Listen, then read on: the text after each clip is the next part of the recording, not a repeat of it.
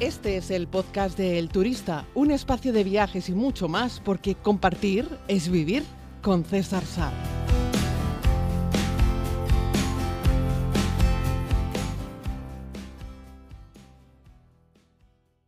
Saludos a todos y a todas, querida comunidad. Muchas gracias por seguir estos podcasts y sobre todo por enviarnos audios para proponernos temas como ha hecho nuestra amiga Carmen. Hola César, buenas tardes. Eh, soy Carmen y la verdad sigo desde hace unos meses tu podcast y me encantan tus consejos y tus recomendaciones. No me pierdo uno. Y entonces eh, estoy pensando en ir este verano a Malasia combinado con Singapur y mi idea es tres, cuatro días en Singapur, ocho o diez días en Malasia. Entonces quería saber qué es lo que no me puedo perder en Malasia. Bueno, pues muchísimas gracias y espero eh, tus consejos. Pues muchísimas gracias a ti, Carmen, por enviarnos este audio. Creo que ya tenemos algo, eh, tendría que repasar un poquitito sobre Singapur, sobre todo. Recordad que además de incluirlo, eh, Malasia y Singapur los incluí en la primera y en la segunda temporada de la serie y además atravesé el, con barco el famoso estrecho de Malaca cuando hice esa navegación entre Filipinas e Isla Canarias con este fast ferry de, Fred Olsen. Fue muy emotivo para mí, además todos salimos fuera a la cubierta, veíamos los edificios de lejos, el estrecho de Malaca es el, el tramo del mundo con mayor tráfico eh, naviero del mundo, es espectacular, es como una mega autopista de barcos y lo tienes ahí enfrente, enfrente de Singapur, puedes ver perfectamente el estrecho de Malaca. Y bueno, hice una foto además que me siento muy orgulloso, que se ve el interior del barco de Fred Olsen y por la ventana, con un teleobjetivo, se ven los asientos y luego se ve también pues parte del skyline famoso de Singapur. Y la verdad es que bueno además de un poco de ojo tuve un poco de suerte y fue una foto muy bonita. Estoy muy muy contento de esa imagen. Ya sabéis que este podcast más que ir narrando sitio por sitio que, que vamos a hacer una pequeña ruta me gusta daros un poco mi visión del lugar. Eh, solo, suelo decir que los países grandes, como Malasia, merecen un viaje de por sí, pero tal y cual tal como nos lo está proponiendo que lo va a hacer Carmen, creo que está muy acertado. Al fin y al cabo, Singapur está ahí, o sea, Singapur es, un, un, reducto, una isla, país que está al sur justo de la península de Malasia. Malasia es un país grande, pero que comprende dos espacios diferenciados. Por un lado, la Malasia continental, que aunque pueda parecer una isla, Kuala Lumpur y Malasia continental, está en la península al sur de Tailandia, al sur del Golfo de Tailandia, en la península de Malasia. Justo al final de esa península está la isla de Singapur. Y enfrente, a la derecha, tenemos en la propia isla de Brunei, perdón, en la propia isla de Borneo, tenemos la parte grande de Malasia insular, en la isla de Borneo. Digo, dije Brunei porque ahí está también metido Brunei, que como ya os he contado algunas veces, no, no requiere una visita especial Brunei, ¿vale? Pero Malasia pivota entre la Malasia continental y la Malasia insular de Borneo, más luego muchas pequeñas islas que hay repartidas en el entorno. Así es que sí tiene lógica en este caso meterle Singapur también en esa visita a Malasia, sobre todo porque además lo tienes a un tiro de piedra de Kuala Lumpur que lo puedes hacer en una ruta por carretera como he contado en otros podcasts y como conté también en la primera temporada de la serie y también en la segunda. Creo que esa historia se repitió porque hay un bus que te permite conectar las dos ciudades y es un tramo muy confortable, muy bonito eh, mm, y en una carretera espectacular, súper cómoda, en fin, está súper bien, ¿no? Bueno, eso era un poco una imagen, un plano de situación, pero vamos a hablar un poquitito sobre, sobre Malasia, ¿no? Eh, Malasia tiene la influencia de las antiguas civilizaciones malayas. Em, y bueno, eh, fueron grandes comerciantes y luego eh, fueron víctimas de los colonizadores eh, europeos, primero portugueses, luego británicos, y eso dejó una huella significativa en el lugar. Consiguieron su independencia en el 57, en 1957, y luego, pues a partir de ahí creció un país, la verdad es que muy diverso, muy, muy multicultural, porque tiene muchas influencias de diferentes lados, ¿no? Eh, musulmanes, pero también cristianos, tienen mucha influencia china, en fin, están ahí, son vecinos de los indonesios. Hoy en día es una nación bastante próspera, con un desarrollo económico rápido.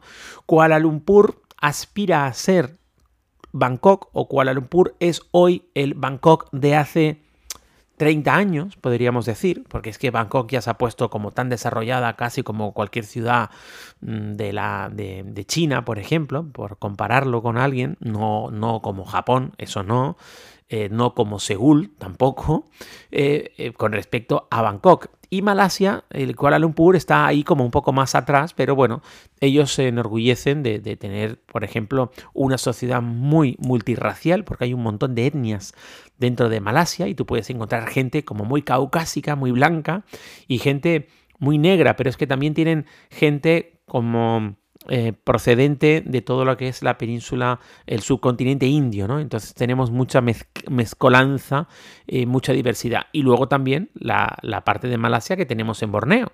Y ahí tenemos unas etnias muy marcadas, muy características, ¿no?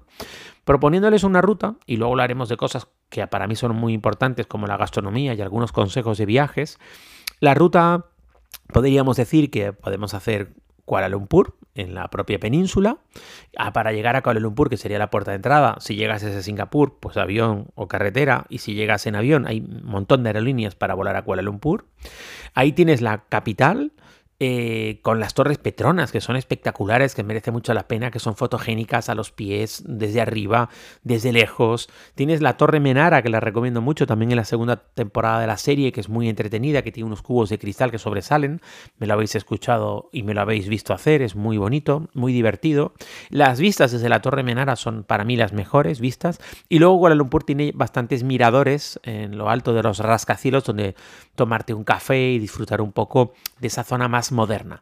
A pie de calle Kuala Lumpur pues tiene la mezquita, que es espectacular, la mezquita nacional, y todo el área de Bukit Bintang, Bintang perdón, que es muy, muy bullicioso, repleto de comida callejera, de gente. Eso es la, Malasia, eh, la Malasia habitual, ¿no? La de la gente del sitio y es muy entretenido. A mí me gusta mucho. Eh, ojo, es un pequeño desastre Kuala Lumpur. El tráfico, la polución, el ruido. Por un lado son muy modernos, por otro lado son muy arcaicos y andan ahí a medio camino intentando sacar cabeza. Podríamos decir que están en eso desde hace, desde hace muchos años. En la propia península de Malasia tenemos también Penang, eh, que puede llegar en un vuelito interno y tiene una, una herencia cultural, la, eh, Georgetown, que es la capital de Penang, que es muy bonita y tiene unas calles llenas de arte callejero, unos callejones muy entretenidos, muchos sitios para comer. La comida callejera en, Penang, en Georgetown, es muy famosa. Y em, tienes el templo de Kek Lok, que también es muy bonito. Y es un sitio con, buen, eh, con buena energía, con muy buen sabor. Tiene, tiene personalidad el lugar, ¿vale? Tenemos también en la zona de islas eh, Langwaki, eh, que puedes llegar, eh, Langkawi, perdón, eh, que me lío un montón pronunciando estos nombres, puedes llegar también en un avión y ahí tenemos la naturaleza, ¿no? Está el famoso Sky Bridge, el, puente del cielo y puedes relajarte en unas playas de arena blanca, espectacular y puedes visitar una de las islas, alguna de las islas legendarias que están en, en, el alrededor, la isla de las leyendas, ¿no? Que es la isla de Masuri y estaría bien que algún lugareño te contase un poquitito porque todos tienen, además todos cuentan las leyendas, las cuentan de maneras diferentes, depende de quién le toque y, lo que, en fin, depende de quién le toque te lo van a contar de una manera o de otra. Luego yo me iría a Borneo, que, estuve en Borneo, pero en la zona de Indonesia, ahora hace no mucho, el año pasado, y que también estuve en Borneo, pero en Brunei, como os dije en la segunda temporada de la serie. Pero en este caso vamos a ir a Borneo en un vuelo hasta Kota Kinabalu, en la zona de Malasia.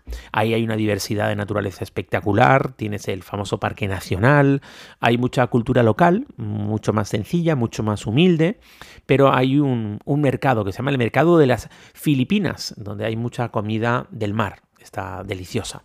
Mucho fruto, fruto marino. Ahí viven de lo que pescan fundamentalmente en esta, zona de, en esta zona de Borneo. Estamos hablando de que esto ya es un territorio lleno de selva, ¿vale?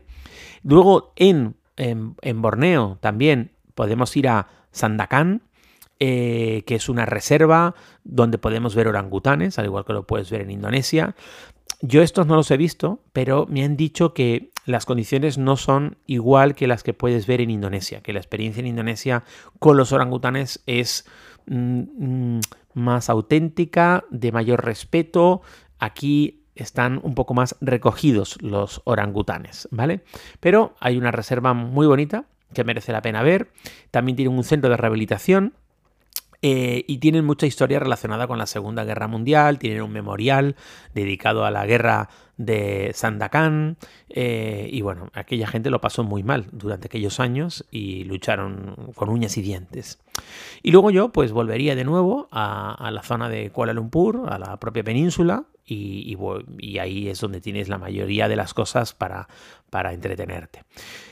Mm, como veis, tampoco es que yo sea aquí un super mega experto en Malasia. Mm, soy bastante. La verdad es que me he dado cuenta que al final intento ser bastante comedido, ¿no? Porque como critico a veces a, a veces a gente que va a un sitio una sola vez en su vida y ya hablan como si fuesen auténticos expertos, yo es que en Malasia he estado solo tres veces, ¿sabes? Y tampoco es que haya recorrido todo el país. Entonces, claro, voy ahí un poco justo. De lo que sí os puedo hablar más, porque sabéis que me gusta mucho comer, es de la gastronomía, y luego daremos una serie de consejos sobre el país también, porque la gastronomía que tienen es una auténtica maravilla por la fusión de sabores que tiene, por la influencia, por el lugar en el que está ubicado estratégicamente, ¿no? Tendríamos el nasi Lemac, que es uno de los platos más icónicos de la cocina y bueno, está considerado como el desayuno nacional. Tiene un arroz cocido al vapor en leche de coco, ahí tiene ese aromita rico, que le otorga un sabor cremoso y la verdad que tiene como mucha fragancia, ¿vale?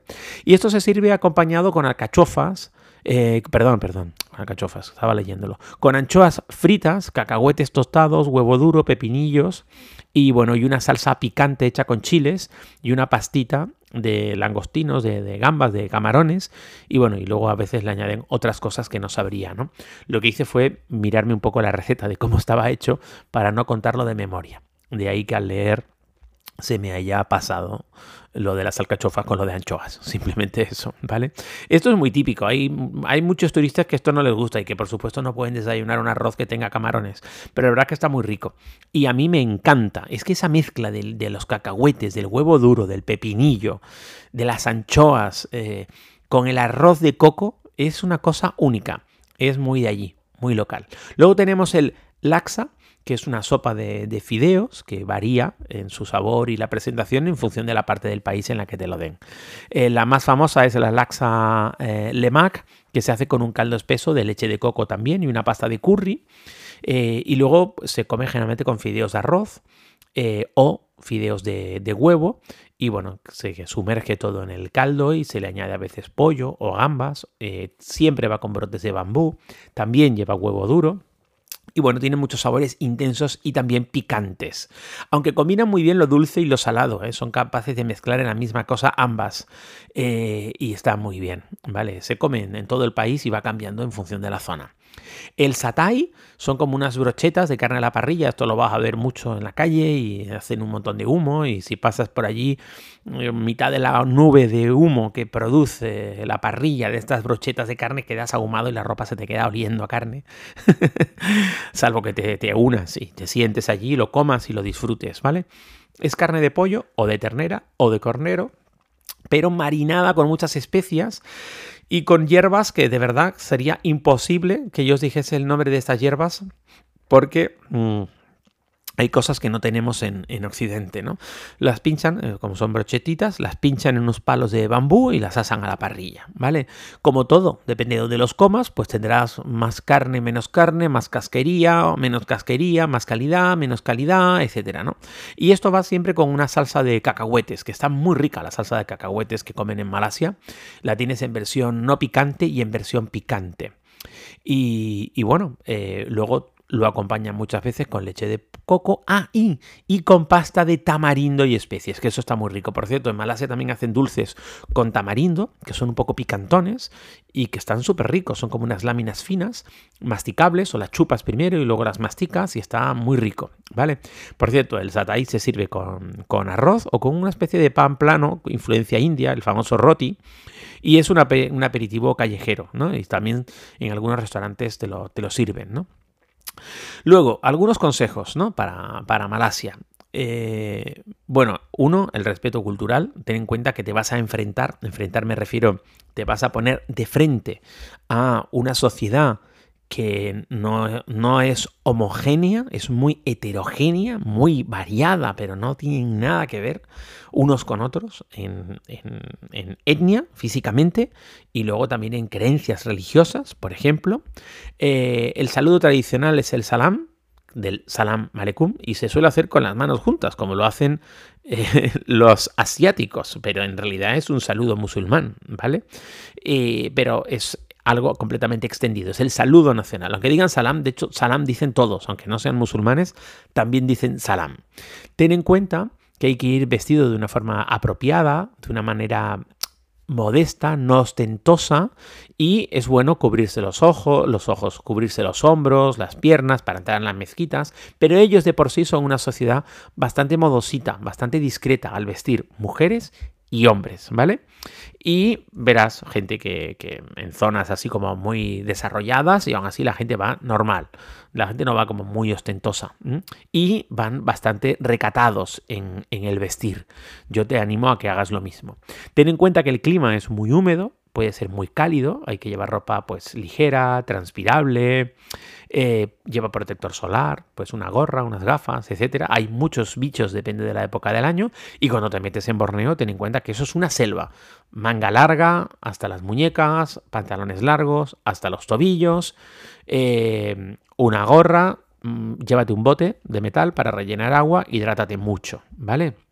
Cuidado con la comida en la calle y con el agua no embotellada eh, o eh, eh, agua de los bidones grandes. Muchos hoteles tienen bidones grandes en las recepciones y tú te llevas tu botella de metal y la rellenas y, ahí vas a poder tener agua o te llevas el bidón y cuando vas a comer en un restaurante pides una botella grande y la que no te bebes comiendo la metes en tu botella de metal y te la llevas. Bueno, como te organices, pero hidrátate que es muy, muy importante. El transporte en la ciudad, en Kuala Lumpur, es aceptablemente bueno todo lo que está rodado, el metro, tal, esto va bien. Lo que eh, rodado, transporte guiado sobre raíles, cuando te metes en un bus, en una guagua, esto cambia por completo, porque el tráfico es terrorífico.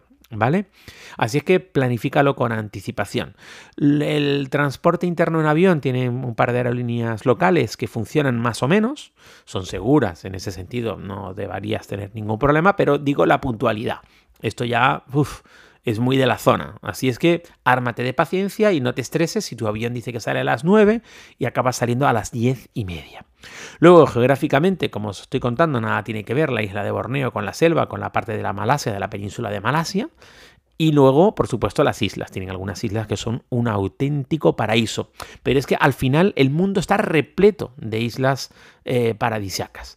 El idioma es el malay y estaría bien que aprendieses algunas palabritas del malayo en este y en cualquier caso, en cualquier viaje, la gente del lugar siempre lo agradece mucho. Aunque en este caso, a diferencia de los chinos, muchos eh, malasios sí hablan inglés, ¿vale? Sobre todo en las zonas turísticas, pero también ven mucho cine en versión original. Ellos hablan inglés así como en general los malayos, los malasios, perdón, entienden bastante inglés, ¿vale? Eh, la moneda local es el, ringgit, eh, lleva efectivo en euros y allí cambia por moneda local. como en cualquier país del mundo, es mejor cambiar moneda en el propio país que no cambiarla si sales de España en España o México en México. Cambia moneda en el país al que te diriges. Lleva moneda tuya, lleva divisas, lleva euros en este caso, y ahí cambias por la moneda local. En casi todos los lugares eh, muy turísticos aceptan tarjetas de crédito, pero atención que si te vas a tomar una sopa de estas en la calle, unos pinchitos en la calle, o muchísimas cosas que puedas consumir en la calle o en establecimientos más modestos no aceptan tarjeta de crédito, ¿vale? Es muy común encontrarte que vas a consumir cosas. De hecho, mira, un termómetro podría ser, si he hecho todo un viaje por Malasia, he estado allí 11 días, ¿no?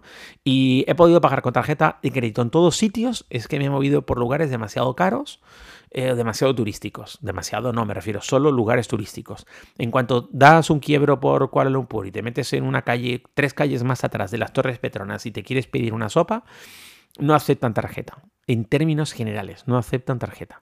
Así es que lleva dinero en, en efectivo. ¿Vale? Por supuesto, respeta la naturaleza, que es algo importantísimo en Malasia, aunque veas que ellos no lo hacen cuando aterrices en Borneo y te veas que algún cabeza hueca de los que pueda haber allí, ves que ellos mismos tratan mal su entorno, piensa que ellos tampoco son los dueños de esa tierra, son los que están allí de prestado. Y tú estás de paso, así es que los turistas no está mal que con discreción pues demos ejemplo, no que vayamos dando lecciones, pero que por lo menos, aunque tú veas a un local tirarlo todo al suelo, pues tú no lo tires al suelo, por lo menos, ¿vale? No contribuyas, no sumas, no aportes tu granito de arena en la parte fea, ¿vale? Aporta tu granito de arena en la parte, en la parte buena de hacerlo, ¿vale? Eh, y bueno, más o menos eso era lo que os quería, lo que os quería contar. Eh, y bueno, pues estos sufrieron las famosas inundaciones en el 2014, no sé si os acordáis, tuvieron una crisis financiera en los años 90 que les dejó fritos. Eh, y bueno, y tienen el famoso vuelo el MH370 de Malaysia Airlines que desapareció en el 2014 y que ha generado una de las mayores incógnitas de la historia de la, de la aviación. Pero bueno, eso no nos tiene por qué pasar a nosotros cuando volemos a Malasia. Y el país es, es amigable, es fácil, es seguro y no vas a tener ningún problema en tu visita a Malasia. Y es un lugar recomendable, por supuesto que sí. Y espero haber contribuido con este podcast a poner algo de luz en vuestro viaje a Malasia. Dejaremos para otro podcast, aunque voy a revisar si tenemos ya o no un podcast monográfico de Singapur, que merece la pena. Y es un viaje en sí que también es muy interesante, el de Singapur. Así es que, como dicen, como decimos muchas veces, equipaje ligero, corazón contento. Regresamos mañana. Y si aún no lo has hecho, puedes suscribirte a más contenido en los diferentes canales como YouTube, Instagram o Facebook buscando a César Sar. Gracias por escuchar este podcast El Turista, que es gratuito porque compartir es vivir.